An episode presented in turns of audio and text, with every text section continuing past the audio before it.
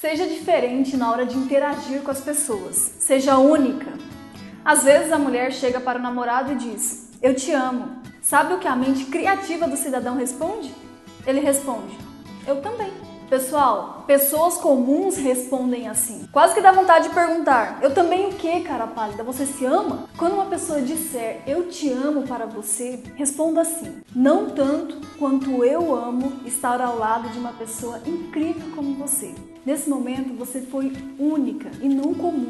As pessoas reclamam que não se dão bem no relacionamento, mas na grande maioria das vezes se contentam em agir de forma comum, igual. Até quando você vai ser mais uma no meio da multidão? Mais uma mulher que fala o que todas falam, que age como todas agem.